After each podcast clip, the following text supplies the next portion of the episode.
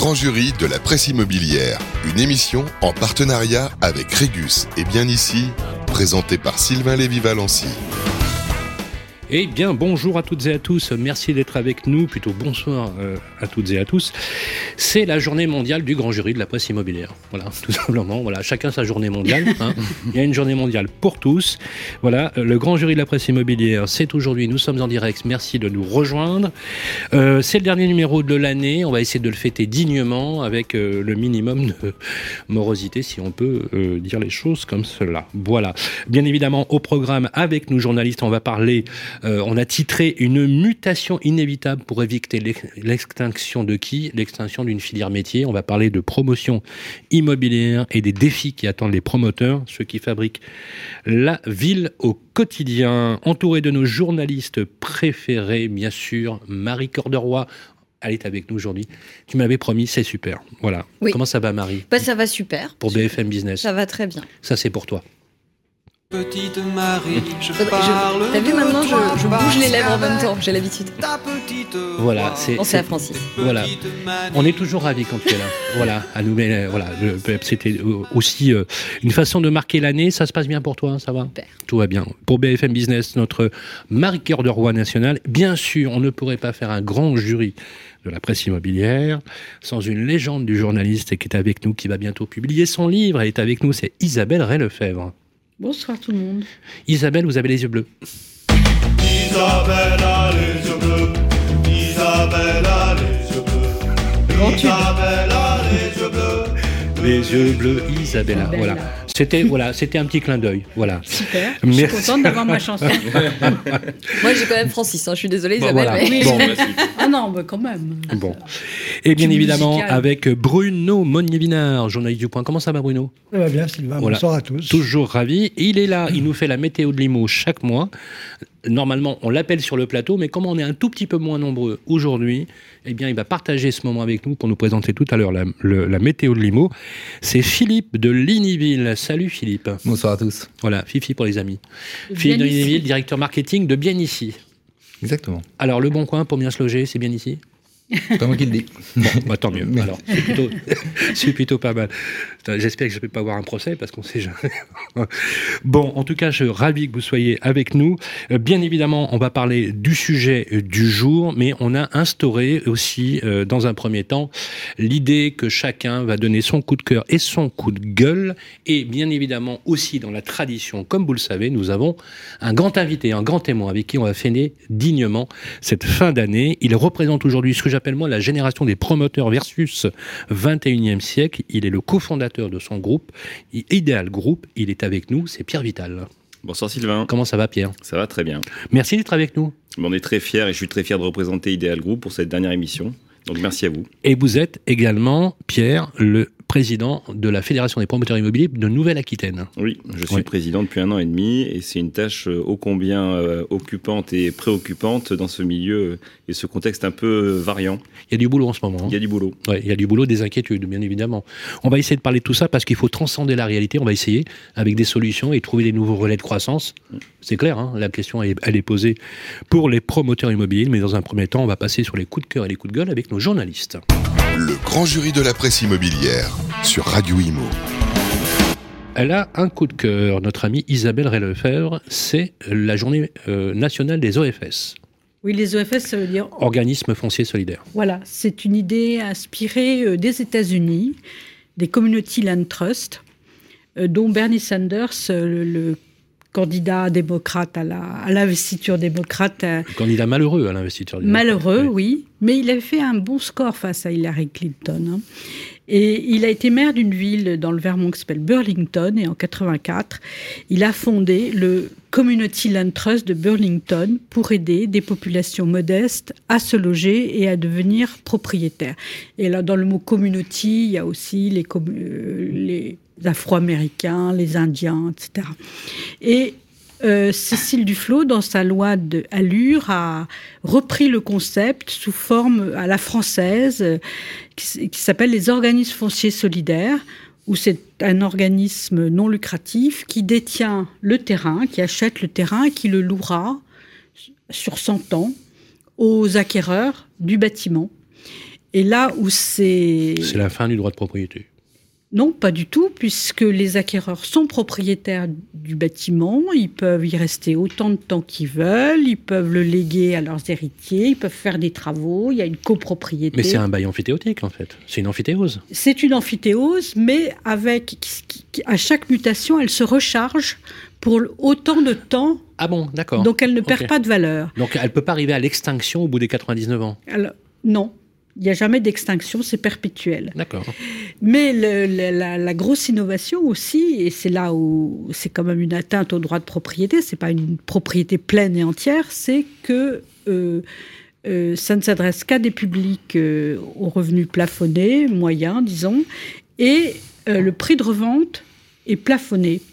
On ne peut pas revendre plus cher. Alors, c'est un peu indexé, il y a, des, il y a différentes formules. Mais c'est-à-dire que les, collectivités locales en avaient assez de consentir euh, des efforts euh, en cédant un foncier pas trop cher, etc. Et puis, à la première revente, notamment avec ce qu'on appelait le, prêt SLA, ben, euh, le, logement était retrouvait le prix du marché et donc la subvention publique était perdue. Est-ce qu'on peut dire dans, dans cette démonstration-là que ça évite tous les phénomènes de spéculation immobilière C'est ça, c'est un système anti-spéculatif Anti-spéculatif. euh, et qui mais commence qui à atomise un peu le. Voilà, qui régule, euh, qui régule finalement les prix d'accès de l'immobilier, quoi. exactement C'est une forme de planification. une forme de planification et certains élus qui étaient présents, euh, notamment le vice-président de la métropole de Rennes, euh, Honoré Puil, celui de Lyon, euh, ils veulent, ils disent nous, on ne cédera plus aucun terrain, on les gardera au sein de ces organismes fonciers solidaires parce qu'on ne veut plus alimenter la machine Bon, de bah, au revoir, Pierre. mais non, mais les promoteurs ils construisent. Ah bah ils Non, font non, du, mais- ils font du, Non, mais euh, justement, ils ils font vont, du ils, vont, de toute façon, les promoteurs s'adaptent. Voilà, donc pour l'instant, c'est quand même une filière euh, pas un peu naissante, encore naissante, mais il y a quand même euh, 110 organismes fonciers solidaires en France. Presque, c'est presque trop d'ailleurs. Et ils, ils envisagent, enfin, ils sont en train de construire et ils vont livrer d'ici 2025 11 500 logements. Donc c'est tout petit. C'est plus de l'expérimentation, ça commence à devenir un peu plus Et ça marche. eh bien, écoutez, les, les- les premiers acquéreurs ont pris Il possession. y a eu une euh, seule expérimentation dans Paris. C'est la rue Planchat, avec 24 appartements, vous vous rappelez? 44 rue Planchat. Et, et là, la ville de Paris va foncer. euh, va... Non, pas, rue- pas rue Planchat, pardon, non, c'est pas rue Planchat. Euh, le- C'était dans le 4e arrondissement, mais j'ai plus le nom de la rue. Il y avait, euh, pour 24, euh, 24 appartements mis à disposition, il y avait 12 000 familles qui ont postulé. Et là, en fait, la première opération qui va être livrée, c'est celle de l'hôpital Saint-Vincent-de-Paul, où il y a euh, 2600 personnes, euh, je crois que c'est 2591 qui ont postulé, et il y avait 23 logements. C'est ça, absolument.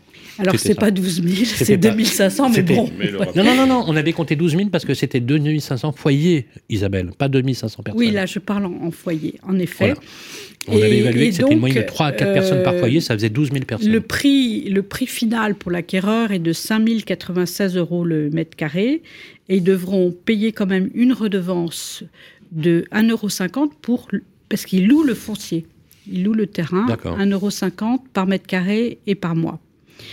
Euh, C'est pas complètement anodin ça, hein, parce que moi c'est je pas regardais, anodin. ouais, ouais, je non, non, si vous avez 100 mètres carrés, ouais. ça fait quand même 150 euros de plus par mois. En plus Mais de donc- tes mensualités de crédit quand tu es devenu En- en propriétaire. plus du reste et des charges. Et les charges, bien évidemment. Non, non, non, c'est Oui, oui. pas anodin.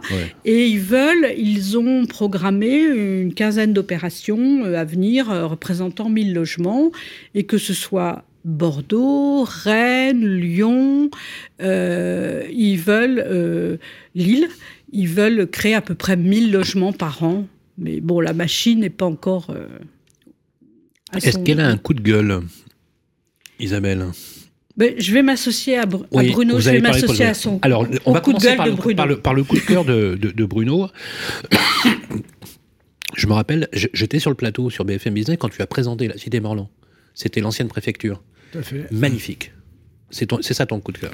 Alors le coup de cœur, c'est ça. Euh, ce soir, on a un invité avec, le- avec lequel on va parler de la reconstruction de la ville sur la ville. Là, voilà un exemple euh, parfait de ce qu'on peut faire euh, d'une métamorphose parisienne. Donc on est à, c'est l'ancienne préfecture de la Seine, hein, cité administrative de Morlan, qui délivrait les permis de construire. On est en bordure de Seine, pour vous situer géographiquement, on est face à l'Institut du monde arabe, euh, et en, en- en- en retrait de la place de la Bastille, juste à côté de la, la caserne de la garde républicaine. Alors, c'est le plus gros bébé du concours Réinventer Paris. Il fait 44 000 mètres carrés. Ah oui, quand même. Euh, il a mis quand même longtemps à, à- à- à- Pas tant que ça. une gestation. Il a, il a mis C'est pas là où il y a cet immeuble avec un miroir incroyable. là, une Voilà, je vais en parler, c'est ça.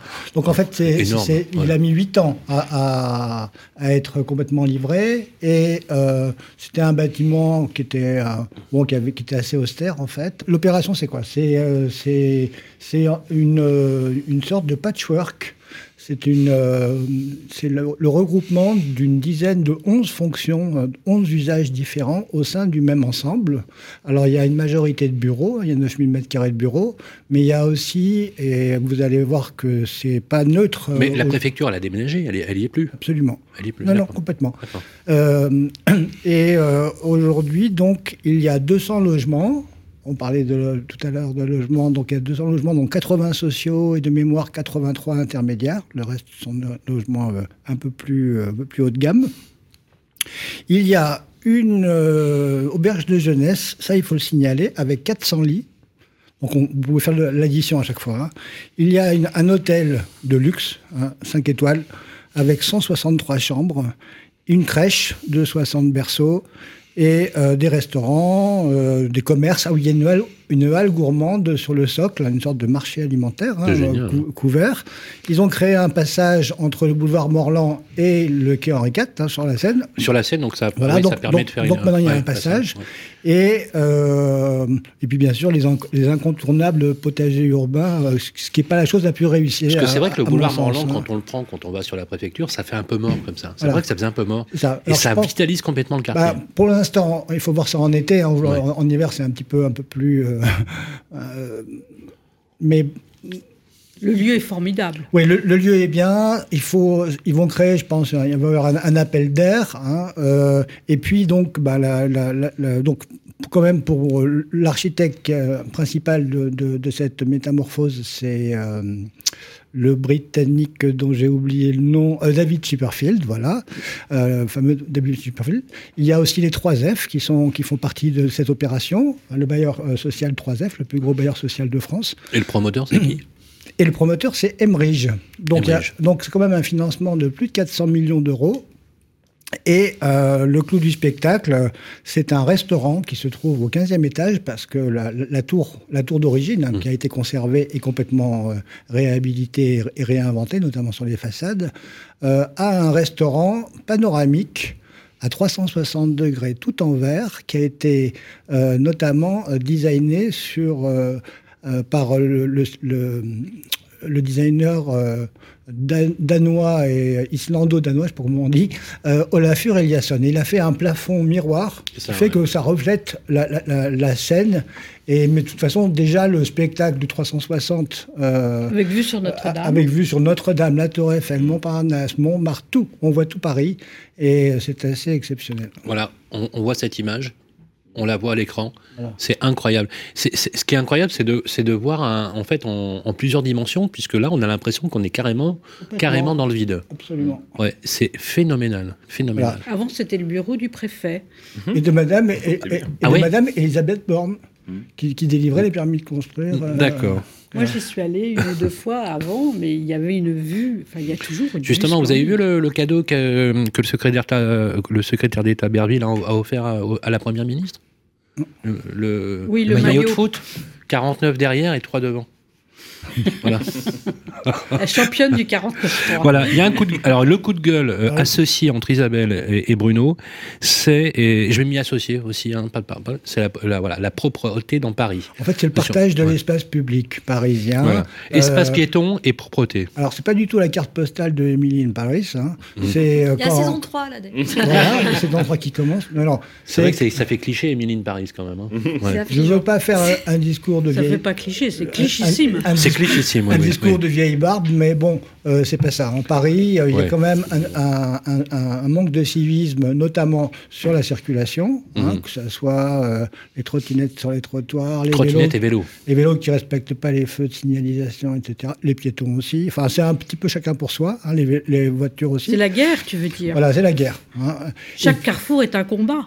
Et il faut, raj- et il faut raj- non mais complètement. Et il faut rajouter à ça euh, quand même euh, les surmulots. hein, les, les- les- le- non, en fait, il y a beaucoup de détritus qui s'accumulent. C'est très bien de faire des jolis squares euh, ou euh, des, des espaces végétalisés, mais quand même, il faut les entretenir. Et, très les- clair. et le manque de civisme fait que beaucoup de détritus sont, sont entreposés là, euh, de la nourriture Hmm. qui amène ces fameux surmulots, hein, les rats. Euh, euh, Oui, oui, il y a eu des photos qui ont été prises au hasard sur les réseaux sociaux qui ont circulé, qui n'étaient pas du tout euh, fausses, où on se, on se croirait à, je sais Il y a pas, à toujours Bo- eu beaucoup de à rats. Calcutta, à Calcutta, à, bon, à Bombay, avec des propres. et ce qui est incroyable, c'est que euh, euh, on est tellement lénifiant dans la pensée aujourd'hui que dès qu'on dit quelque chose, on passe tout de suite pour des réactionnaires. T'as remarqué ça? Mm. On passe pour des, des vieux barbons. Mais c'est vrai, c'est vrai. On peut plus maintenant aujourd'hui dire, ben voilà, il y a un vrai problème dans Paris. J'enfonce le clou. La dernière Mm. chose avec laquelle j'enfonce le clou, avec laquelle j'enfonce le clou, c'est quand même, euh, moi qui vis à Paris depuis presque toujours, hein, euh, les travaux interminables. Il n'y a pas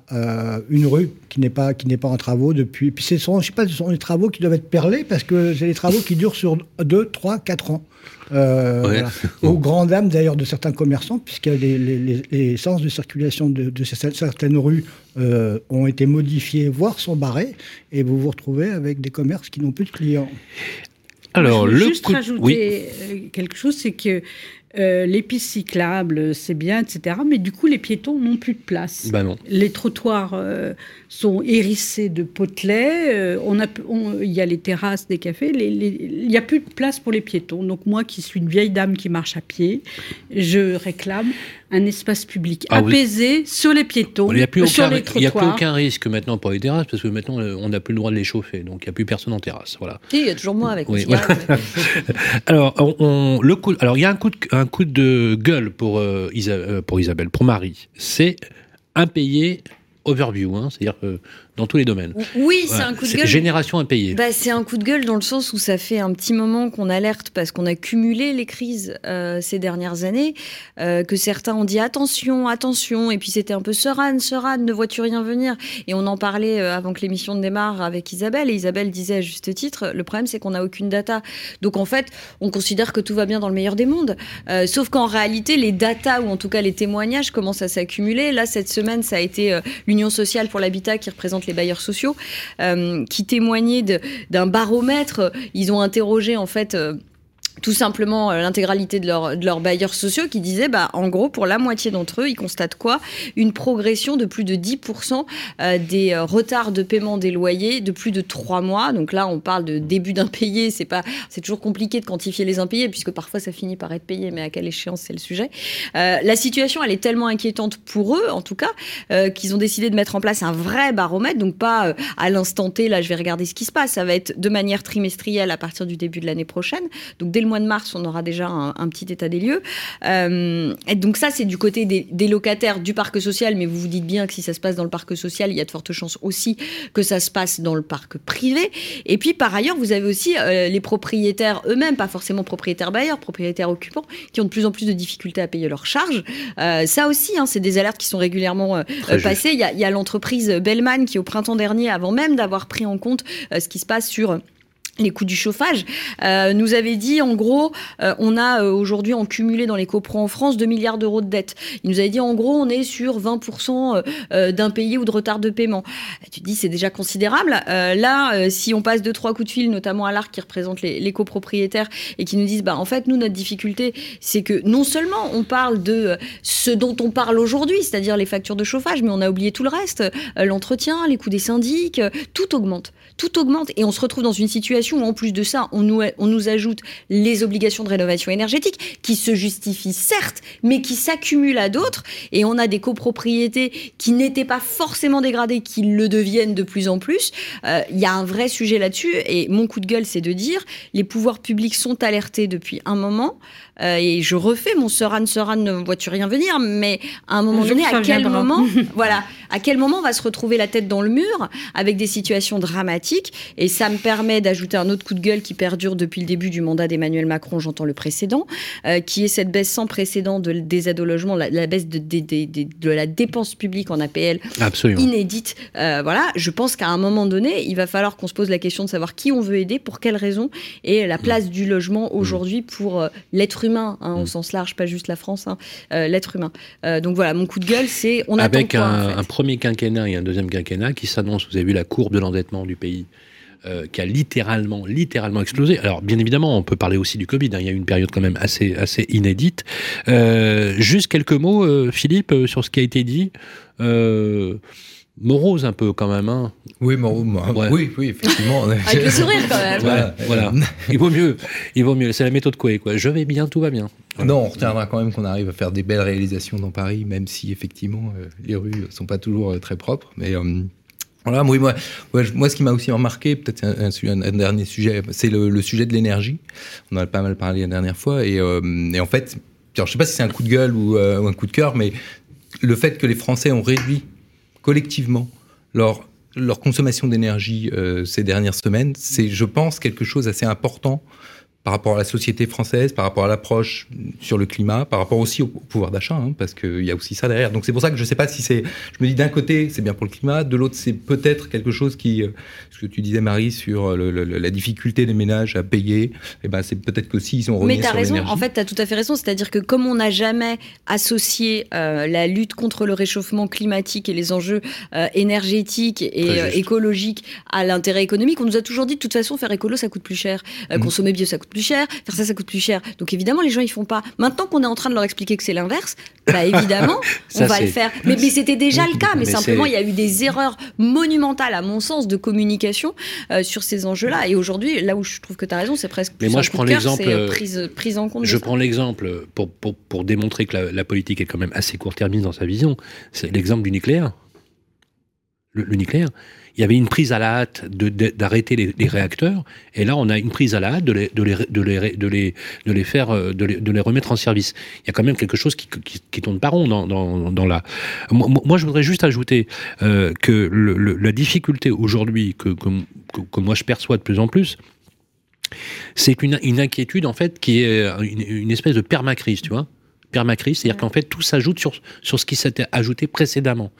Parce que là-dessus, il faut ajouter quand même qu'on a des individus, des, gens qui vivent, des vrais gens, et dans lesquels s'ajoutent des blessures sociales et, personnelles, intimes, qui créent en fait un environnement délétère. Et je pense que ça traduit certainement, à mon avis, une façon de se comporter dans le- l'espace public qui est, euh, qui est, moi je trouve ça assez euh, déroutant, pour pas dire euh, parfois un peu malsain. Et façon de se comporter dans l'espace public, dans mon coup de gueule, je n'inclus pas, bien sûr, euh, la grève de la SNCF. Bien. bien, bien. Ah voilà, il est temps de passer maintenant au parcours de notre invité. On va euh, parler de ces sujets. C'est tout de suite après ça. Le grand jury de la presse immobilière sur Radio Imo. Pierre Vital, on va essayer de parcourir son. Alors, Pierre Vital, il a tous les écrans au vert. Voilà, il, est, il a coché toutes les classes. Voilà, il est grand, il est jeune, il est beau, il a tout réussi. Euh, il est né à Bayonne avec un bac S, je précise avec mention, maths sup, maths P à Henri IV. Et oui. Euh, puis le collège Louis le Grand. Pourquoi faire moins C'est évident. Diplômé de l'école nationale des ponts et chaussées et MBA au collège des ingénieurs. Voilà. Début de carrière dans la finance et le conseil, euh, notamment chez EY, donc Ernst Young, et valide un diplôme d'études en comptabilité et en finance. Rien que ça. Ensuite, il devient responsable des programmes chez Nexity en janvier 2008. Il devient directeur commercial chez Georges V Aquitaine, explose le compteur de logements commercialisés, c'est un record. Hein, il est passé de 40 à 500 en 3 ans. En même temps, Juste- quand on parle de 40, je pète. Bien sûr. C'est une, forte progression. Ouais. Euh, oui, mais enfin quand même, voilà, il fallait, il fallait le faire en trois ans. hein. Euh, fort de cette expérience, forcément, à un moment donné, il s'est posé la question. Je pense qu'il a plutôt bien fait. Il a un ami qui s'appelle Edouard. Salut Edouard, il nous écoute, j'espère. Salut Edouard. Il s'associe et il devient alors directeur adjoint, directeur général adjoint pour Nexity et il fonde ensuite Ideal Group en 2011. Voilà. Et depuis 2011, c'est une présence dans six régions françaises, c'est plus de 100 collaborateurs et c'est 144 millions d'euros de chiffre d'affaires en 10 ans à partir de rien. Ils ont démarré avec euh, une feuille de route et ça, on- il faut le dire. Euh, vous participez. À différentes instances professionnelles. Vous avez été élu à la tête de la Fédération des promoteurs immobiliers en Nouvelle-Aquitaine et certains disent d'ailleurs que c'est vous le futur président au niveau national. Des petits bruits comme ça qui On courent pas la prétention. que vous incarnez. Vous êtes en outre marié, une viticultrice, vigneronne, et vous êtes Ça, papa, le bon plan. et vous êtes papa de trois enfants.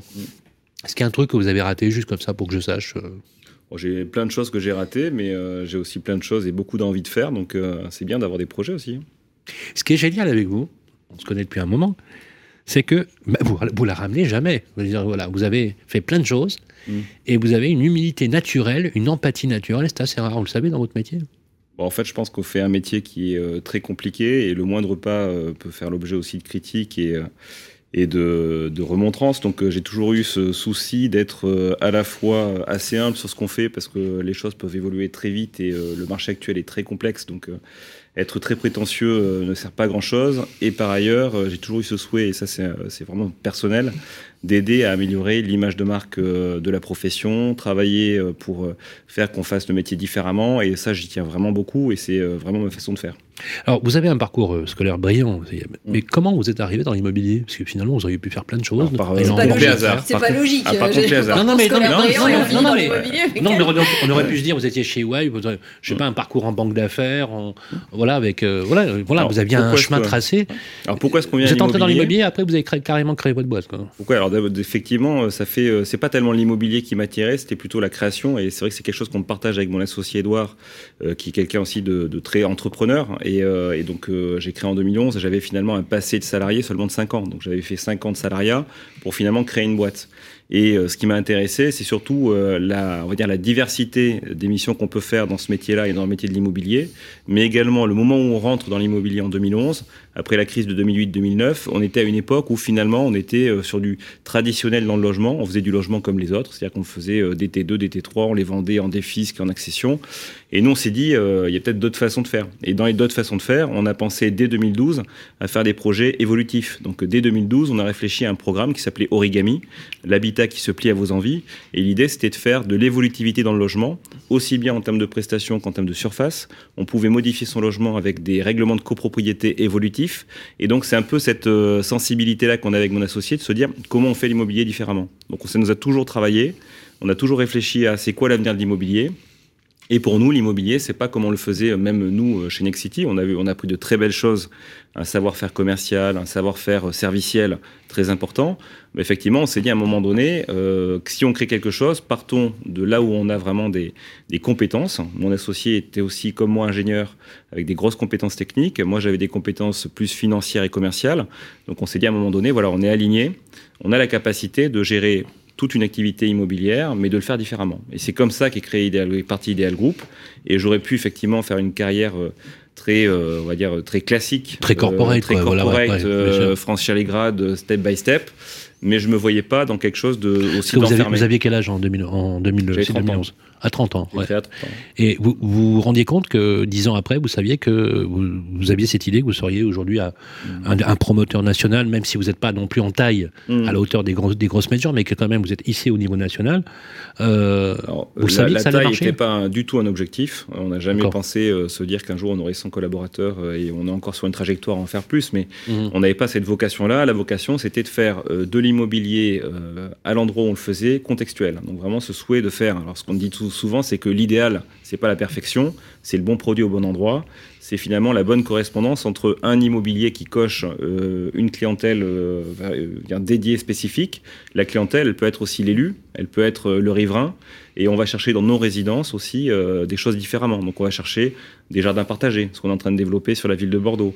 On va aller chercher de la mixité d'usage, comme vous l'évoquiez sur la très belle opération euh, d'Emerige. On va chercher ces choses-là. Nous, on le fait déjà depuis, euh, depuis la création de la boîte. Dès 2012, on a intégré dans nos résidences des maisons d'assistantes maternelles. C'était un souhait de la ville de Bègle. Donc on a répondu à une problématique de la ville de Bègle à l'époque, Noël Mamère, qui voulait créer des espaces d'accueil pour les enfants, mais sans, sans avoir les moyens d'investir sur des crèches publiques Bien et euh, ne voulait pas non plus de crèches privées très chères. Donc on a ré- réfléchi avec lui à ça et on a constitué. euh, Aujourd'hui, on est propriétaire de quatre crèches, enfin quatre MAM euh, sur la ville de Bègle avec mon associé. que et vous exploitez. gardées. Que vous- Absolument. Que vous, exploitez. Alors, vous, euh, vous avez un groupe qui est assez protéiforme. D'ailleurs, euh, au CIMI, vous avez lancé une nouvelle marque qui s'appelle Oui. Caractère Mm. sur la réhabilitation. Vous êtes par- alors, euh, la réhabilitation, euh, vous partez d'un principe de toute façon, c'est que euh, le, foncier, et on va rentrer dans le vif du sujet, euh, il est rare euh, avec des mutations inévitables du métier que vous essayez d'anticiper. Bridé par le gouvernement avec le zéro artificialisation nette, un rare, une rareté du foncier qui surenchérit les prix, puisque du coup, vous avez beaucoup de promoteurs qui se battent. Hein, c'est bonjour 40, au revoir 60. Hein, c'est voilà, à celui qui, ce qui fait qu'on a des prix de sortie qui deviennent absolument impossibles. Donc là, du coup, on a même Parfois, même des permis, je l'ai vu euh, assez récemment, qui se cèdent, puisque du Mm. coup, les gens sont plus capables d'aller au bout. Euh, des permis de construire qui ont quand même été réduits comme peau de chagrin. Euh, une inflation normative et des exigences contraires parfois, donc c'est assez euh, difficile. Sans un très bon juriste, un promoteur, à mon avis, je sais pas comment il fait pour bosser.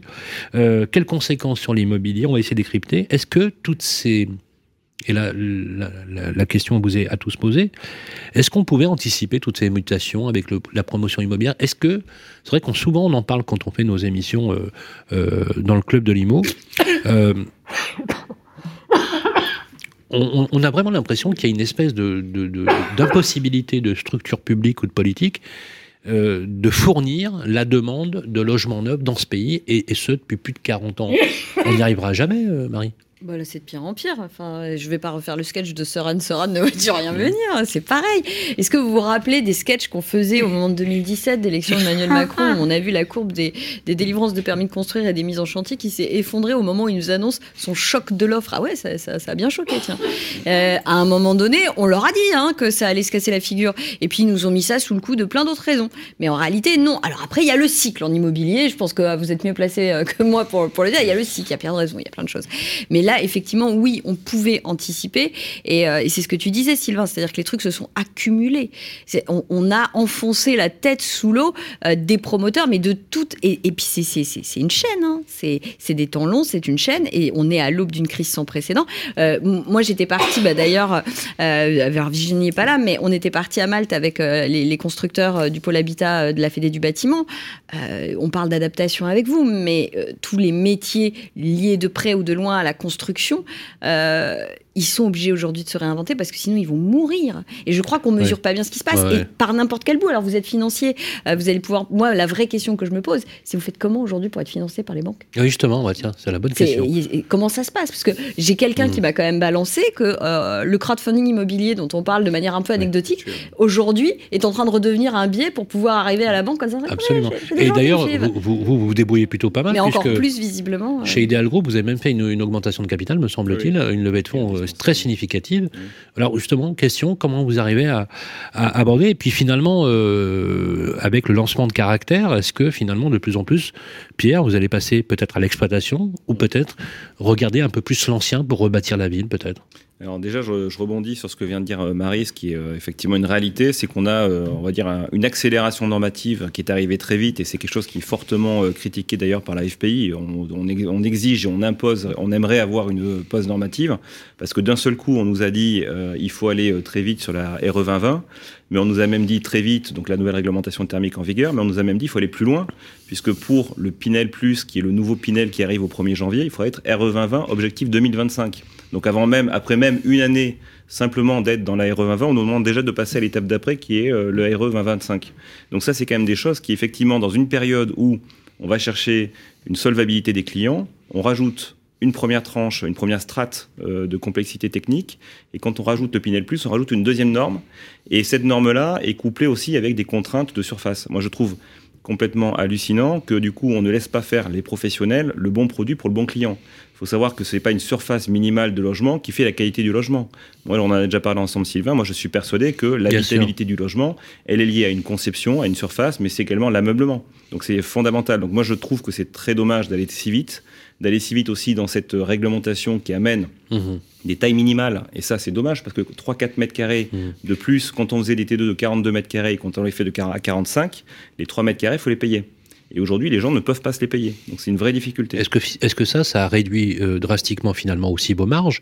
Puis oui, vous avez vraiment pas de bol, parce qu'au même moment, on a une explosion des matières premières, il y a des difficultés de recrutement qui mmh. sont liées aux, aux artisans de la, de la, construction, et quand vous faites, quand vous faites vos appels mmh. euh, à projet, c'est une galère sans nom. Quoi. On a l'impression qu'il y, a, qu y a, comme dirait euh, Feu le président Chirac, mmh qu'on a une volée d'emmerdes qui arrive en escadrille euh, absolument incroyable dans le Oui, métier. parce que l'ARE 2020 implique aussi euh, l'utilisation beaucoup plus importante et significative euh, de matériaux biosourcés, filière sur laquelle aujourd'hui euh, tout n'est pas encore fait, c'est pas industrialisé, c'est pas les, les prix sont encore très élevés et l'explication du très élevé, euh, c'est comme faire de l'éco, acheter euh, du bio, ça coûte plus cher.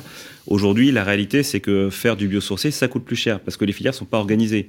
Vous voulez faire euh, de la construction hors site, ça coûte plus cher. Ça a beaucoup de vertus, mais ça coûte plus cher. Donc il y a effectivement à un moment donné une réalité de marché qui fait qu'on voit des, des chantiers qui ne démarrent pas. Donc on voit des permis qui sont revenus finalement à des niveaux convenables. Mais la réalité, c'est qu'il ne faut pas regarder les permis qui sont délivrés. Il faut regarder les chantiers qui se mettent en route. Bien sûr. Et les chantiers aujourd'hui sont en train de marquer le pas. Et ils marquent le pas pour deux raisons. D'abord, des entreprises qui ne sont pas forcément euh, dimensionnées pour faire les chantiers, à cause, à l'aune de ces nouvelles contraintes euh, techniques, environnementales, mais également parce qu'on a des entreprises qui ne sont pas en bonne santé. Et ce qu'on ne dit pas assez, et c'est vrai que la FFB l'a crié euh, récemment, il y a un gros enjeu, c'est toutes ces entreprises qui aujourd'hui euh, ont pris des PGE qui commencent à amortir, sont en grande difficulté car ils ont utilisé la trésorerie pour avancer, on va dire, sans forcément réfléchir à long terme, mais court terme, et la trésorerie, ils l'ont bouffé. Et aujourd'hui, avec un marché qui est euh, très tendu, avec euh, des marchés qui repartent, certaines entreprises ne sont même pas en en capacité d'acheter les en, en matières même temps, premières. moi, je peux que comprendre euh, les petits artisans, etc., qui se retrouvent pris à la gorge partout, qui ont eu un peu de souffle avec ces PGE. Ouais. Comment voulez-vous qu'ils essayent d'anticiper, de faire un peu de stratégie avec les grosses boîtes qui sont capables de faire ça? Et là, j'ai vu un chiffre qui est assez éloquent, c'est 400 000 entreprises concernées. Ouais, c'est énorme. Et ça va augmenter. Il paraît qu'il y a un choc systémique. Qui vous, vous- vous- vous- vous y croyez qu'il y a vraiment un choc Ouais. là-dessus? Ah, nous, on fait Et là- extrêmement attention. Alors, le- cette notion de partenariat, quand on crée une boîte, on peut pas le faire euh, sans un Et ça vous est arrivé, vous, euh, dans vos chantiers, de- d'avoir une boîte, jours. une boîte qui finit pas le, qui finit pas le boulot parce qu'elle a déposé le bilan? Oui, tous les jours. Ça nous arrive tous les jours. Et aujourd'hui, Oh, euh, on travaille galère, sur un écosystème. euh, on a euh, des écosystèmes d'architectes, d'entreprises, de bureaux d'études. Donc tout ça, ça vit, ça vit ensemble. Et on fait extrêmement attention à aussi euh, sentir et avoir des échanges réguliers avec euh, nos partenaires. Et pour sentir quand il y a besoin d'un coup de main qu'on leur donne. Mais, mais moi, je, je vous interromps, mais il faut faire quoi à un moment? Moi, c'est toujours la question que je me pose. Comment on fait? Parce que l'enjeu, c'est en gros de faire baisser les prix de sortie. Bien sûr. Euh, comment je fais? Les prix de sortie euh, Il y a, il y a une des façons, c'est euh, les fonciers. Oui, mais comment je fais baisser les prix? Non, mais- Alors, comment je fais baisser les prix du foncier? Alors déjà, déjà euh, faire une, une, on va dire, euh, il aurait pu être envisagé, mais ça n'a pas été l'axe du gouvernement, mais il aurait pu être envisagé de reporter aussi euh, certaines impositions réglementaires pour euh, pas aller trop vite dans le cadre euh, de la réglementation thermique, qui aurait peut-être permis de, de minimiser. Isabelle. La réglementation thermique, elle revient de loin. Nous, on Oui, avait celle de 2012. 2000, Oui, 2005. 2005, 2012. Normalement, ça devait tous les cinq ans, on devait Mm. franchir un, un pas. Mm. 2005, ça a été 2012, donc on avait déjà pris Mm. deux ans. Et 2012, c'est 2020. Mm. Donc, en fait, cette réglementation thermique, vous dites du jour au lendemain. Non, Mm. ça fait depuis 2000 qu'on a tracé un chemin. euh, Mm. alors, je ne dis pas que sur le terrain, c'est pas difficile à, à appliquer. hein, Mm. je, je comprends bien, mais euh, c'est vrai qu'on peut pas dire du jour au lendemain, on nous a mis la RE 2020. Il y a eu Mm. énormément. En 2022. Oui. En 2022, Ouais, ouais. alors qu'on a déjà du retard par rapport au. au- La au- RT Vous, 2012, vous voulez dire que euh, euh, finalement, les promoteurs n'ont pas forcément hyper anticipé euh, ces mouvements? Non, ils n'ont pas forcément anticipé, mais il y a, je, je pense quand même il y a un problème de la filière bâtiment. euh, Mm. Vous avez tout à fait raison. Pourquoi la rénovation thermique fonctionne pas? C'est parce que euh, on n'a pas les entreprises, on n'a pas forcément les processus, euh, Mm. on n'a pas la qualité qui est au rendez-vous, euh, on n'a pas les résultats qui sont au rendez-vous. Donc c'est pour ça que la rénovation thermique, elle marche pas très bien parce que les résultats sont pas là. Il faut, Mm. il faut, faut- il faut le dire. Donc, donc c'est vrai qu'il y a un problème d'adaptation de la filière euh, bâtiment, de la formation, mais aussi c'est une question de salaire, c'est aussi euh, Quand vous dites Mais c'est, salaire, précisez. bah, pour que les gens viennent sur les chantiers, il faut les payer Ah, d'accord. et les payer Ils assez cher. Ouais. Vous, pensez qu'il y, a- qu'il y a un problème d'économie générale finalement dans, dans la rémunération du travail Bah, c'est les- pas que la filière d'ailleurs de la construction, c'est la filière en général, parce que les architectes ne sont pas non plus euh, des, des experts sur la réglementation euh, thermique. Et ils font, euh, il faut du coup, il faut savoir que le passage à l'ARE 2020 nous a nécessité mécaniquement aussi un renchérissement des honoraires des honoraires euh, de bureaux d'études complexes. Parce que du coup, à l'époque, quand on a commencé en 2011, on faisait nos opérations, euh, on avait un architecte, un bureau d'études thermiques, basta. Aujourd'hui, on a maintenant des écologues, parce qu'on a des chartes qui nous imposent de faire euh, des travaux d'écologie sur, sur l'analyse des végétaux sur le site. On a maintenant des bureaux d'études pour des constructions spécifiques, parce qu'on est amené à faire de la construction bois, donc on prend des bureaux d'études spécifiques bois. Donc on est venu complexifier aussi, au-delà de simplement le coût de construction, l'ingénierie. Et ça, du coup, là où je rejoins aussi euh, votre propos, c'est qu'il y a la filière de construction qui n'est pas organisée, mais il y a également la, filière de bureau d'études au sens large d'ingénierie qui n'est pas hyper euh, spécifiée. Et donc aujourd'hui, on est obligé d'avoir une ribambelle d'acteurs. Et l'animation de tous ces acteurs-là, ça prend du temps. Une réalité euh, qui est une vraie réalité, c'est que nos opérations, on les faisait quand on a commencé avec mon associé en 36 mois, entre le moment où on trouvait le terrain et le moment où on livrait. Et aujourd'hui, on les fait entre 48 et 50 mois le temps qui s'est rallongé, on ne fait pas plus de logements. Et tous ces intermédiaires, vous les rémunérez? Et tous ces intermédiaires, vous les rémunérez. Donc ça pèse aussi sur votre compte d'exploitation. Donc c'est une contrainte complémentaire. Donc vous avez alourdi à la fois votre compte d'exploitation en termes de coûts intermédiaires, plus la durée. Plus la durée. Oui, c'est double peine. Donc euh, effectivement, euh, là où euh, aujourd'hui la filière, quand on parle par exemple de construction bas carbone, hors site. Euh, on a en tête euh, plein de boîtes avec qui nous on bosse. Hein. On bosse avec Vestac, une start-up euh, qu'on avait fait venir sur un plateau. c'est une start-up qui, malgré tout, peut prendre un certain volume d'affaires, mais elle n'est pas capable de franchir les caps qui font que demain, il faudrait qu'on fasse. Et oui, elle aurait besoin de. Oui, elle aurait mais la filière n'est pas organisée massivement, elle n'est pas massifiée. Il faut une formation. il faut une formation. Oui, vous avez une activité dans le domaine qui est mm, vertueux, hein, plus vertueux aujourd'hui de la rénovation. Mm. La question que je me posais, c'est euh, est-ce que euh, il faut avoir une, extension pour, trouver un équilibre financier à l'opération euh, Et est-ce que vous rencontrez aussi les mêmes problèmes de recours que sur une construction neuve ex nihilo. C'est alors effectivement euh, pourquoi est-ce qu'on allait sur le thème de la, rénovation ou de la réhabilitation? Parce qu'on fait vraiment de on fait de la réhabilitation au sens on re-rend habitable ce qui n'était plus. Donc on travaille sur des immeubles qui sont en général très dégradés. Donc euh, aujourd'hui euh, on a fait ce pari là pour répondre à la problématique des recours. Parce qu'aujourd'hui un immeuble rénové est un immeuble qui n'est pas attaqué. C'est un immeuble qui est désiré. Et il est désiré par les riverains. Euh, quand on voit un immeuble qui a été squatté ou qui est en très mauvais état, c'est toujours un plus dans le quartier, même pour la valorisation de son patrimoine, alors qu'un logement neuf, c'est une dégradation de son patrimoine euh, quand on est riverain. Et à côté de ça, c'est également une désirabilité de l'élu. Et euh, là-dessus, pareil, hein, un logement neuf, il y a les statistiques qui tournent en disant qu'il n'y a que 65% des PLU qui est utilisé. Bah, effectivement, quand on a de la réhabilitation, on connaît d'avance vers quoi on va aller, on sait d'avance quel est le volume qu'on va développer. Donc la négociation avec l'élu, elle n'est pas du tout au même niveau et elle est même très désirée. Après, sur la problématique de savoir est-ce qu'il faut la réhausse systématiquement pour l'équilibre, non. Malheureusement, aujourd'hui, on se rend compte qu'il faut de la fiscalité pour permettre de faire des opérations de réhabilitation, parce que réhabiliter coûte plus cher que le neuf. Quand on fait une réhabilitation, on dépense 2005 ou 2600 euros du mètre carré minimum, alors que dans le neuf, on est en moyenne à 1600, 1800. Donc c'est plus cher de rénover parce qu'il y a de l'adaptation aussi de l'immeuble, qui a parfois des pathologies ou parfois des formes de bâtiments qui nécessitent du curtage, euh, de la reconstruction. Donc ça coûte plus cher. Et pour y arriver, euh, on le voit que. Mais là, on parle, de la, on parle de réhabiliter. Réhabilitation. Mais on peut aussi déconstruire pour reconstruire. Bien sûr, on peut aussi déconstruire. Et ça coûte aussi cher aussi Ah oui, oui bien sûr.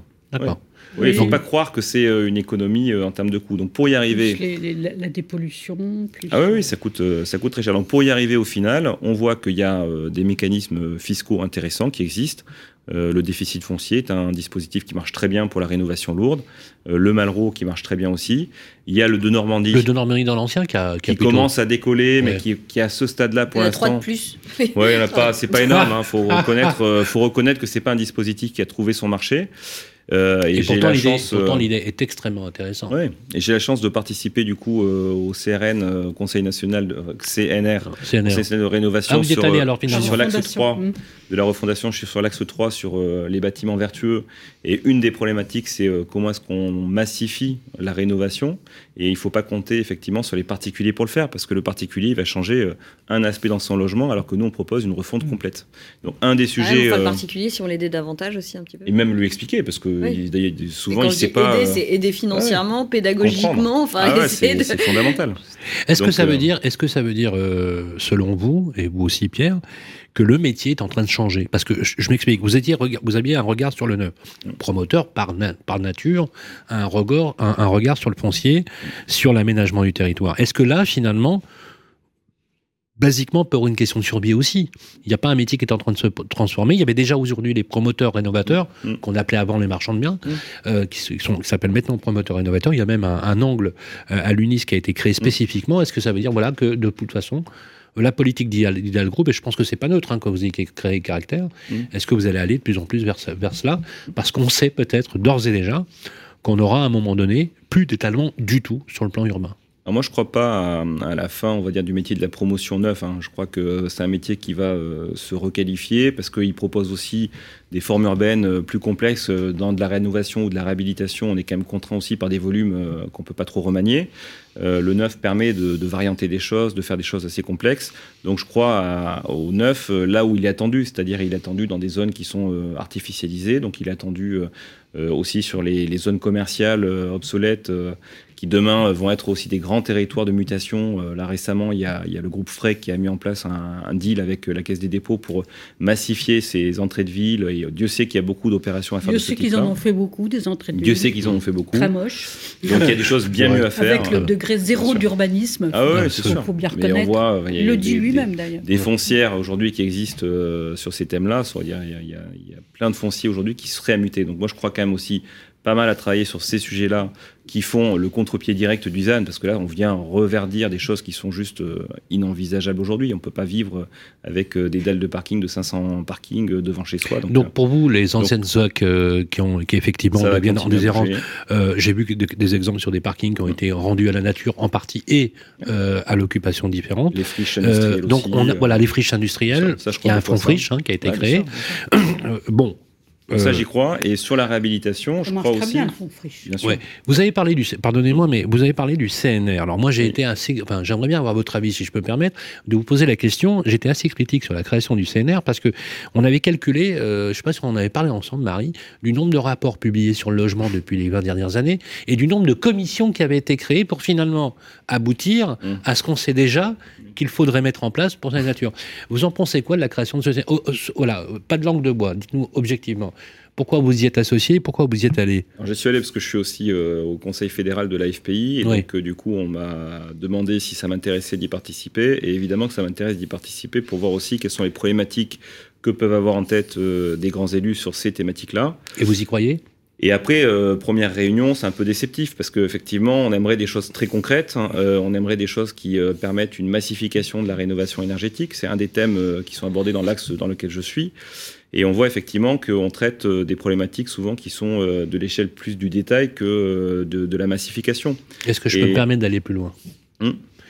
Vous avez accepté d'y aller, sous la demande euh, effectivement du bureau fédéral. Hum. Pascal Boulanger a été très critique à l'égard Hum. du gouvernement et du gouvernement précédent. Vous le savez, Hum. il est réputé pour être un homme frontal parce qu'il dit les choses telles qu'elles sont. Et on peut au moins saluer cela, c'est qu'il euh, il est plutôt sans langue de bois. On Mm. peut dire les choses comme ça. Le fait de vous être associé au CNR, suite notamment à la commission Epsamen, qui avait Mm. évoqué 13 mesures qui étaient extrêmement intéressantes, dans lesquelles il y en a que très peu ou pas du tout qui ont été mises en œuvre. Est-ce que vous n'avez pas l'impression finalement que ce Conseil national de la fondation ne fait qu'orienter finalement une attention Mm. de l'ensemble des parties prenantes pour finalement ne décider de rien et juste gagner du temps Oui, parce que les réponses et les conclusions seront données début avril. Donc effectivement, ça paraît extrêmement, euh, extrêmement compliqué d'avoir des choses concrètes. et Ça qui vous a pas donné envie de vous dire, écoutez, vous savez quoi, formellement, on va pas y aller et on va essayer même de- frontalement de s'y opposer Non, on va essayer, on de va se- essayer de, de- on va dire, essayer- on va essayer de pousser des sujets Euh, sur le sujet, euh, par exemple, de la rénovation et de la réhabilitation.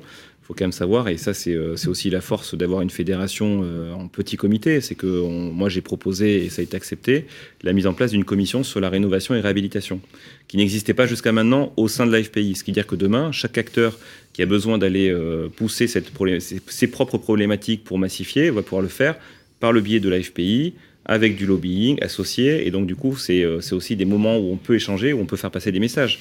Est-ce qu'on sera écouté? Euh, J'ai quel- quelques doutes là-dessus.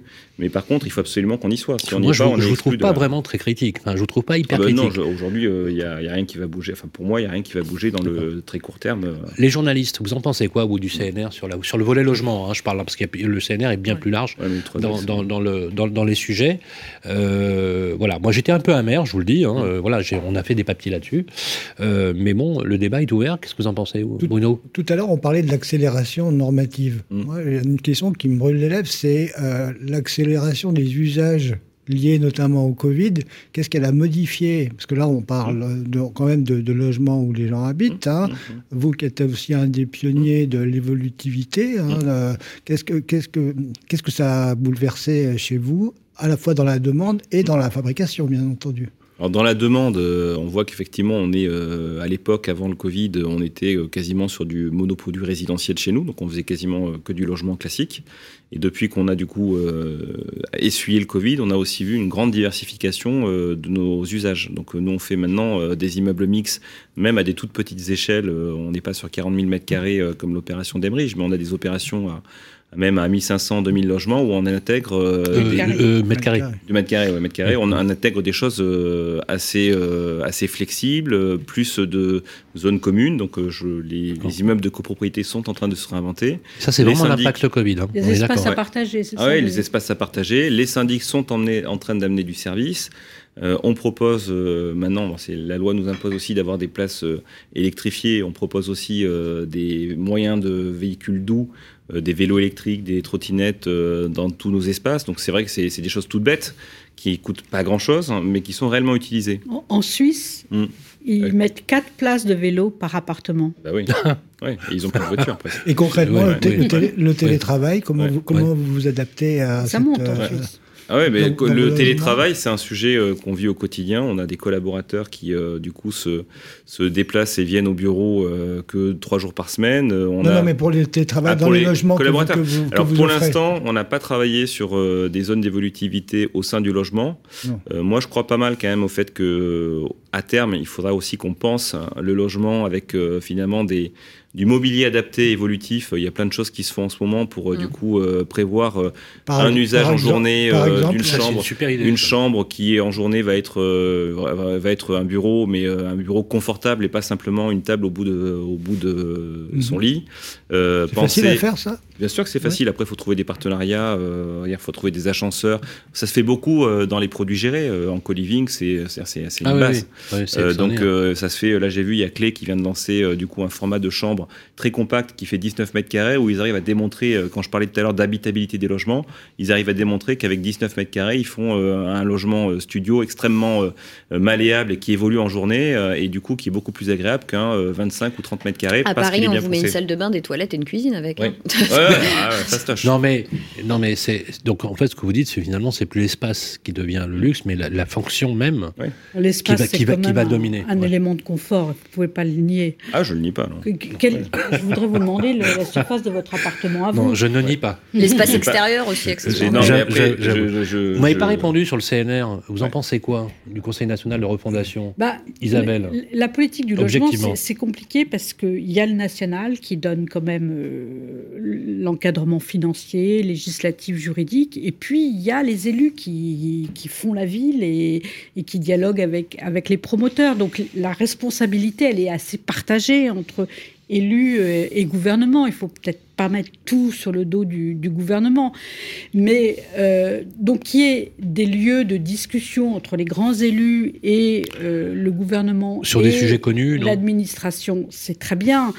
Euh, mais c'est vrai, euh, moi, au cours de ma carrière professionnelle, j'ai vu passer 20 ministres du logement euh, en 44 ans. Donc, il, il dure deux ans Pas et demi, euh, voilà, chacun. Et à partir euh, de 2000, il y avait autant de droite que de gauche. Euh, et je me rappelle, en, en 2007, c'était Christine Boutin. La première chose qu'elle a faite, c'était les états généraux du logement. C'était à Lyon. Donc chaque ministre veut euh, un petit peu s'approprier le sujet. Alors Olivier Klein, il le connaît très bien, le sujet. C'est aussi un élu. Et il y a, c'est vrai, une déception de la part de la profession. À son euh, égard. à son égard parce qu'on disait maintenant il faut quand même passer la première et on arrête de réfléchir et on passe à l'acte. Et c'est vrai que ben, les actes on les a pas objectivement. Mais bien sûr. Et euh, il faut peut-être cesser de réfléchir et, et embrayer la première au moins. Bruno on les aura pas. On les aura pas à court terme. Moi, je crois, je crois que euh, là aussi, je reviens aux usages. C'est-à-dire que, bien entendu, il faut des gens euh, qua- qualifiés euh, pour se pencher sur euh, ces problématiques euh, au niveau national. Après, souvent, les usages vont plus vite que, que, le- que, le- que les, que les jus de crâne, que, que les gens qui phosphorent sur des questions. Et, et même dans ce qu'on propose, hein, moi, je vois, j'ai visité des opérations où les architectes qui ont beaucoup d'humilité, hein, en fait, avaient euh, prévu euh, tel type de pièce pour tel type d'usage. En fait, on se rend compte que euh, dans les faits, c'est pas du tout ça. Vous avez euh, une loggia qui va devenir soit un garage à vélo, mais soit un jardin d'hiver, soit ceci, soit cela. Donc, on a un temps de aujourd'hui de l'immédiateté, enfin, qui, s'est beaucoup Je accéléré. suis hein. bien d'accord avec vous. Voilà, et c'est pour ça que c'est un peu compliqué. La dictature ces commissions, du- de- le- de le, le temps que les rapports paraissent, Bien etc. euh, c'est pas Mais c'est ce que disait Pierre, finalement, vous le disiez un petit peu en sous-jacent. Euh, par rapport à cela, il y a quelqu'un qui connaît bien le sujet de la réhabilitation. C'est notre productrice de l'émission, Charlotte Ecker, avec qui vous étiez entretenu d'ailleurs. Elle peut pas être là parce que voilà, elle a emmené la petite famille à l'extérieur. Par contre, elle nous a fait une petite vidéo et elle souhaitait vous poser une question à vous. Pierre Vital, on l'écoute. Cher grand jury de la presse immobilière, bonsoir. Je ne peux malheureusement être des vôtres ce soir puisque je suis retenue par ailleurs. Étant euh, à l'approche de cette trêve des confiseurs, je vous souhaite par avance de joyeuses fêtes. Euh, J'avais néanmoins une question pour notre grand témoin. Euh, cher Pierre, si le promoteur se lance sur la réhabilitation de bâtis, ma question est la suivante. Ne va-t-il pas un petit peu mordre sur les prérogatives du marchand de biens? En fait, ce que, fout. ce que nous dit, ce que nous dit, Mordez, ce que nous dit mordez. Charlotte, c'est finalement vous allez devenir euh, marchand de biens et agent immobilier. Parce que Ouais, quelque part, vous, mais vous- oui, mais vous réinvestissez les villes. Mm. Vous commencez déjà par faire, vous faites un peu d'exploitation au sein d'Idéal. Est-ce qu'il n'y a pas aussi, et ça on pourrait le comprendre, vous êtes patron d'une boîte, vous devez développer des relais de croissance. Mm. Est-ce que dans votre stratégie ça en fait partie? Alors nous, on s'est vraiment positionné comme un expert de la maîtrise d'ouvrage. Et euh, maîtrise d'ouvrage, ça veut dire qu'effectivement, on coordonne des projets complexes avec, euh, pour le coup, des usages différents, euh, variés.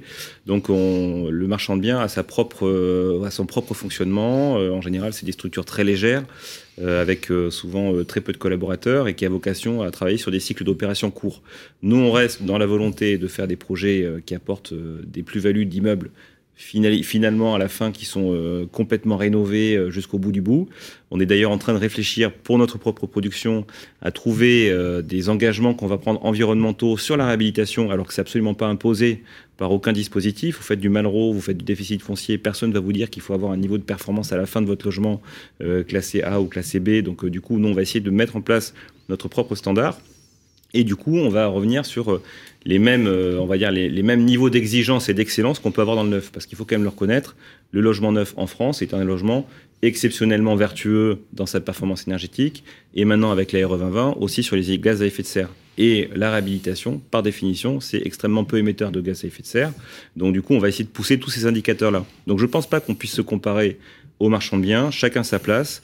Nous, on peut intervenir d'ailleurs pour reprendre des opérations qui ont été euh, achetées par des marchands de biens et qui n'ont pas envie de s'embêter et de prendre toutes les complexités de rénovation que nous, on a envisagées.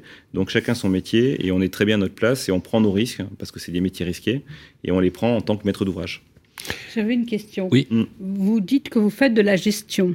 Mm. Est-ce que le, votre regard de gestionnaire, ça fait évoluer la conception de Ouais. vos produits Alors quand je, quand je dis qu'on fait de la gestion, on est, euh, on est vraiment dans ce métier de plateforme de service, c'est-à-dire qu'en fait, nous, on n'a pas vocation à faire euh, l'exploitation du senior, par contre, on a vocation à faire des partenariats forts avec certains gestionnaires et on vise plutôt le travail euh, collaboratif, mais avec des vrais partenariats nationaux.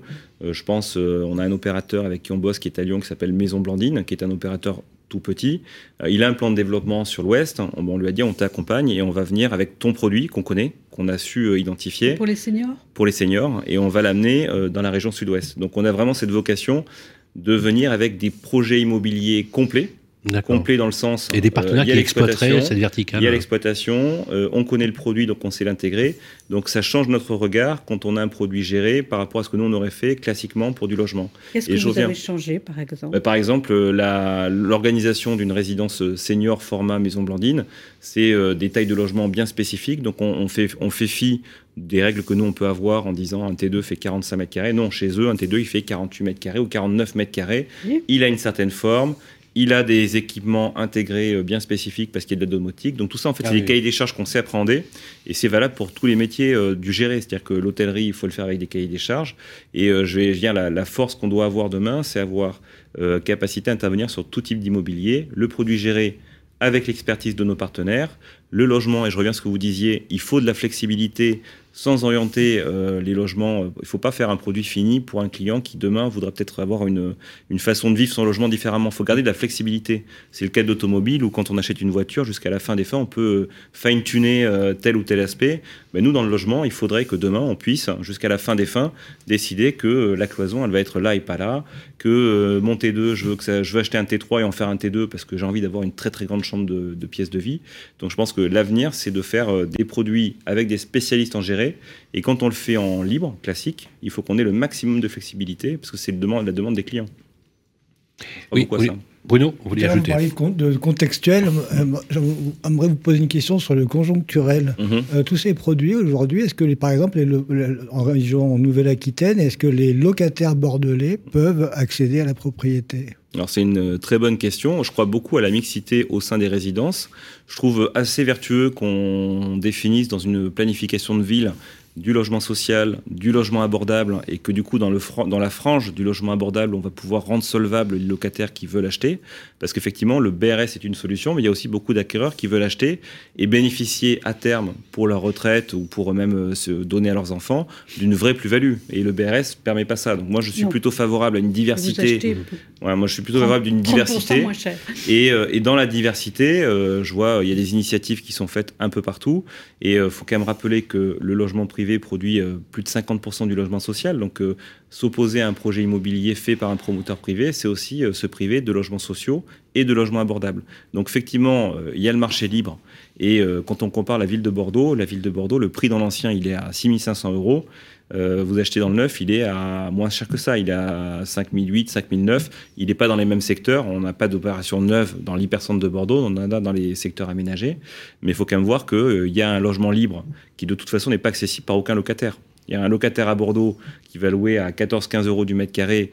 Il va louer dans le neuf. Il va avoir une, une minoration de son loyer parce qu'il va louer en Pinel à 10,50 euros. Donc, il va louer moins cher que le marché libre. Et en même temps, s'il veut devenir accédant, il ne pourra pas acheter dans l'ancien. Donc, il va plutôt acheter dans le neuf dans le logement abordable Bien sûr. qu'on fait. Et donc c'est ça qui c'est ça qui est vertueux. Les opérations de neuf permettent ça aussi. En se Mais- déportant un petit peu géographiquement Oui. Parfois ou en allant sur des secteurs Sauf euratlantiques. qu'il est assez- Mais abordable est-ce- une seule peut- fois. Alors, est-ce qu'on peut faire abordable vraiment du, fois, logement abordable compte tenu de la situation économique, Mm. des chantiers, du mat- des matériaux? Est-ce que c'est vraiment possible Ouais, il faut le faire. Oui, je pense que quand l'équation elle est vue dès le départ, évidemment qu'on peut le faire. Si on se donne dès le départ des ambitions et des obligations. Sans sacrifier le, la qualité. Oui, parce qu'il faut le faire. Il y a, nous, il y a peu d'opérations où on fait du 100% social. Donc euh, le 100% social, c'est c'est l'opération qui pour nous est euh, entre guillemets la plus risquée parce qu'on a un prix de vente qui est euh, tenu par euh, des plafonds. Il faut savoir qu'il y a 80% des territoires où le prix du logement social est plafonné, donc Bien il sûr. est régulé. Mais il y a Euh, des promoteurs spécialisés en, en vente en bloc. euh, c'est à, euh, Lila, je crois, ouais, qui sûr, des, qui immeubles bien. en bloc euh, aux, aux bailleurs sociaux avec des coûts Hum. euh, de 20% inférieurs à ce que les bailleurs auraient payé s'ils l'avaient eux-mêmes construit. Oui, mais ils font en fait un peu ce que nous on fait dans le produit géré, c'est-à-dire qu'ils prennent des cahiers des charges et ils ça. tiennent vraiment une rigueur opérationnelle. Euh, nous en fait, on fait peu d'opérations, euh, on va dire euh, mono-clients. On fait des opérations en général assez variées et diversifiées.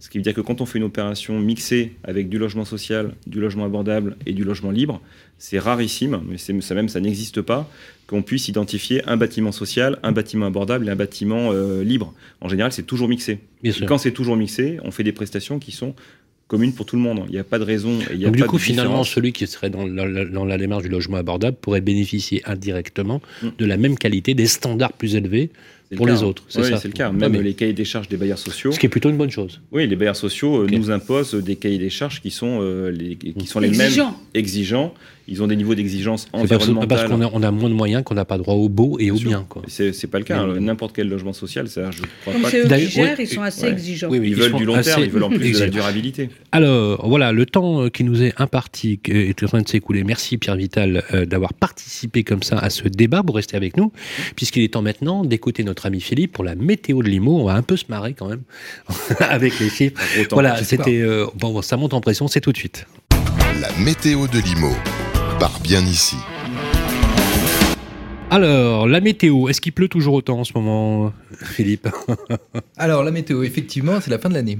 C'est Ouais, la ça, fin de c'est l'année, clair. il fait- pas un très scoop. beau. Ça, euh, c'est un scoop, Voilà. effectivement. Bonne information, je vous informe, mesdames et messieurs, que c'est la fin de l'année. Non, c'est la fin de l'année, donc euh, bon, effectivement, a cadeaux, le champagne, etc. Mais c'est aussi euh, bah, l'occasion de vous présenter notre stat ici, notre dernière, euh, notre dernière publication euh, sur les, les chiffres de bien ici. En fait, on reprend, euh, on a fait un bilan de l'année. euh, c'est assez, assez à la bande en ce moment. Euh, pour se dire qu'est-ce qui s'est passé et qu'est-ce qu'on a nous observé euh, sur le marché de l'immobilier depuis notre fenêtre de portail immobilier. Donc, on en a déjà parlé plusieurs fois. On a un indicateur qu'on adore, c'est un indicateur de tension immobilière, qu'on appelle nous notre tension immobilière.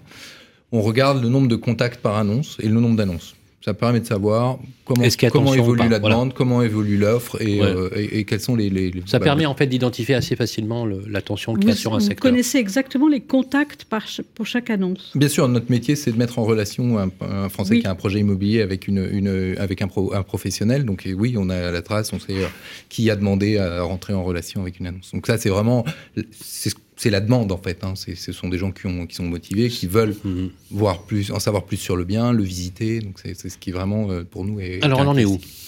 Alors on en est où? On est bon sur une très bonne année. Ça c'est clair. Euh, la FNAIM a déjà communiqué là-dessus, 1 100 000 ventes. Euh, on est, euh, c'est pas une année record, c'était l'année dernière, mais on est sur une, sur une bonne année. Par contre, avec une tendance, plutôt en, en pente douce ou en tout cas avec avec avec un début d'année beaucoup plus fort que, que la fin.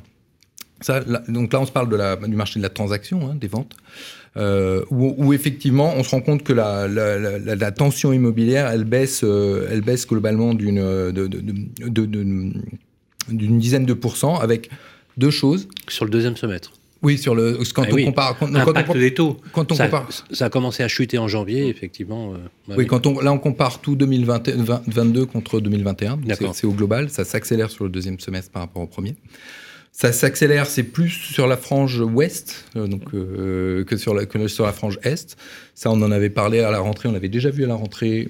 Effet pour nous. euh, Rattrapage. Rattrapage, voilà. Ah oui. Rattrapage, ou en tout cas, Cap sur l'Est, la fin d'une euh, prends le train pour l'Est. Une baisse sur les maisons. Ça aussi, on l'avait vu en septembre, c'est confirmé. Les maisons ont tendance à avoir une tension qui baisse plus vite que les appartements. Mmh. Euh, et, puis, et puis surtout, des, des- des annonces qui. euh, un une durée de diffusion des annonces qui augmente. Et, euh, donc, un marché qui marque le pas, en tout cas sur la transaction, qui était très haut l'année dernière, qui reste haut, mais qui, mais qui marche, marque le pas.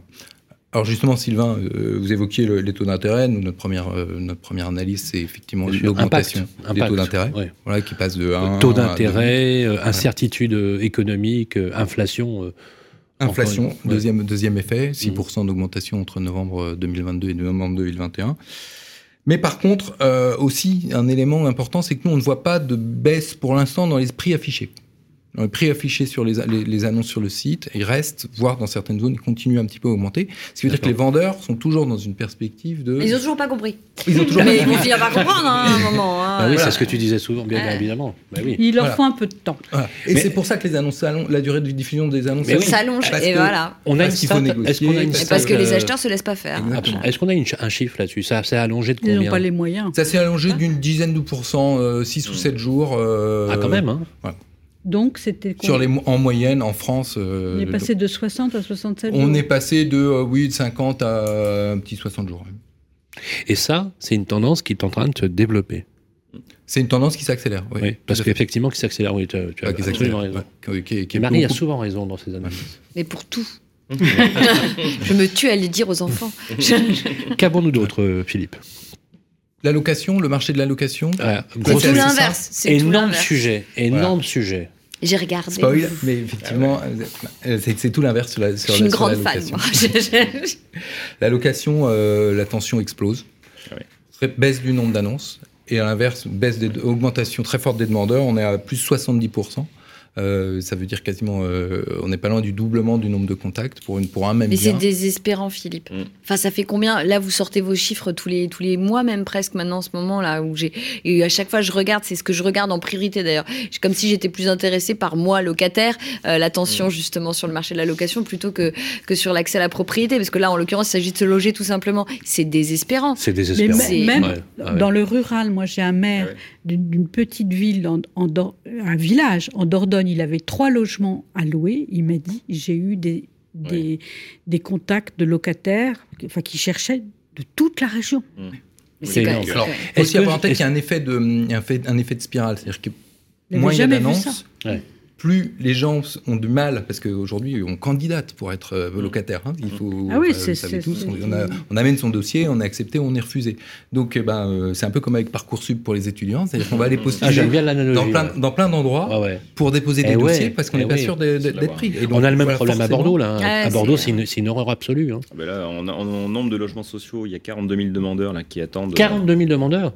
Et on rate la marche euh, de très loin, puisque cette année, euh, je crois qu'on va être à 1800 logements euh, sociaux produits sur la métropole, alors qu'il en faudrait 3000. Mais où est-ce qu'ils vivent les gens en fait Euh, Il va y avoir un sujet là, Il y a un euh, sujet. politiquement. Il y a, un- il y a un vrai a sujet. une bombe sociale. Et, et le problème, c'est que le, si le parc locatif privé euh, s'embolise, Mm. Le, le parc locatif privé, c'est la respiration du. Mm. C'est ce qui permet de déménager, emménager, euh, de, de- Mm. de changer de ville, etc. Et, et si ça, ça se bloque, Mm. euh, ça bloque tout.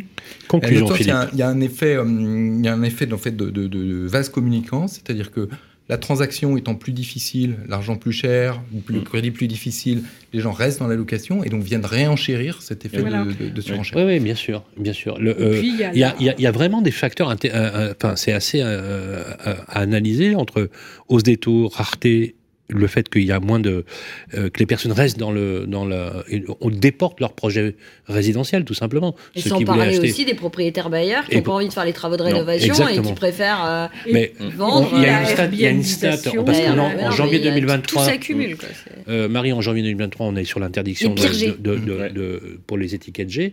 Et on avait estimé que 31%, une, une statistique qui a été faite par la Oui. les propriétaires ne feraient pas les travaux.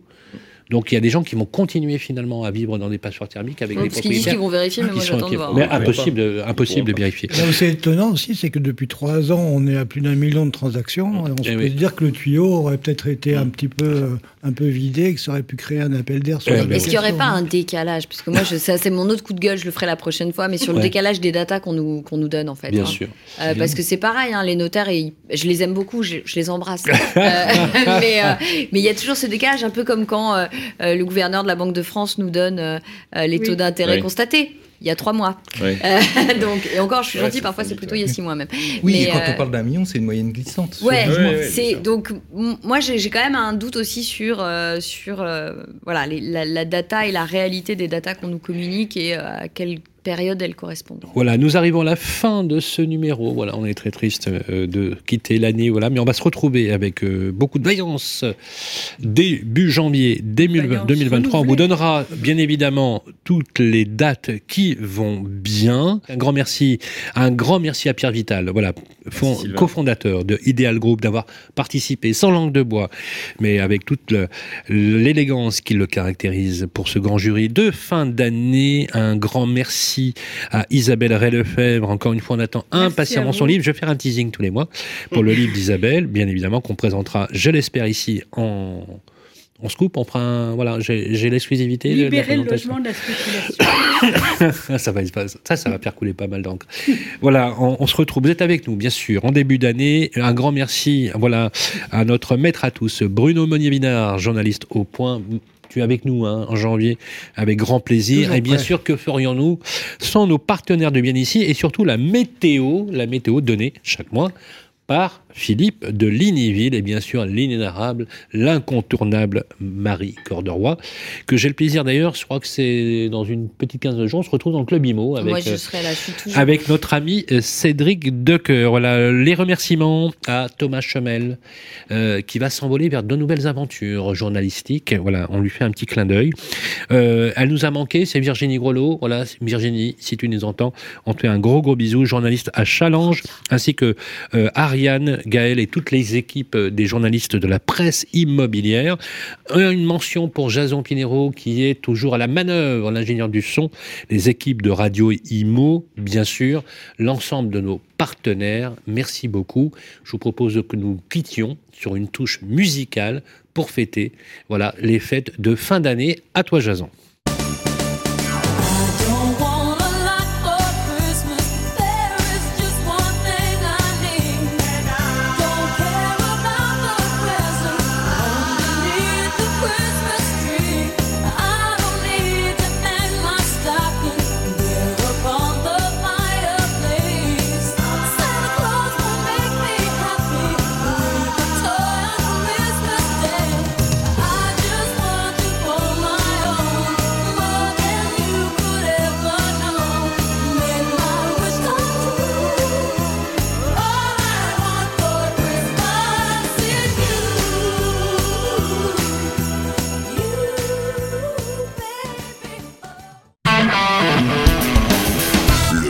De la presse immobilière, une émission en partenariat avec Régus et bien ici, à réécouter et télécharger sur le site et l'appli radio.imo et sur toutes les plateformes de streaming.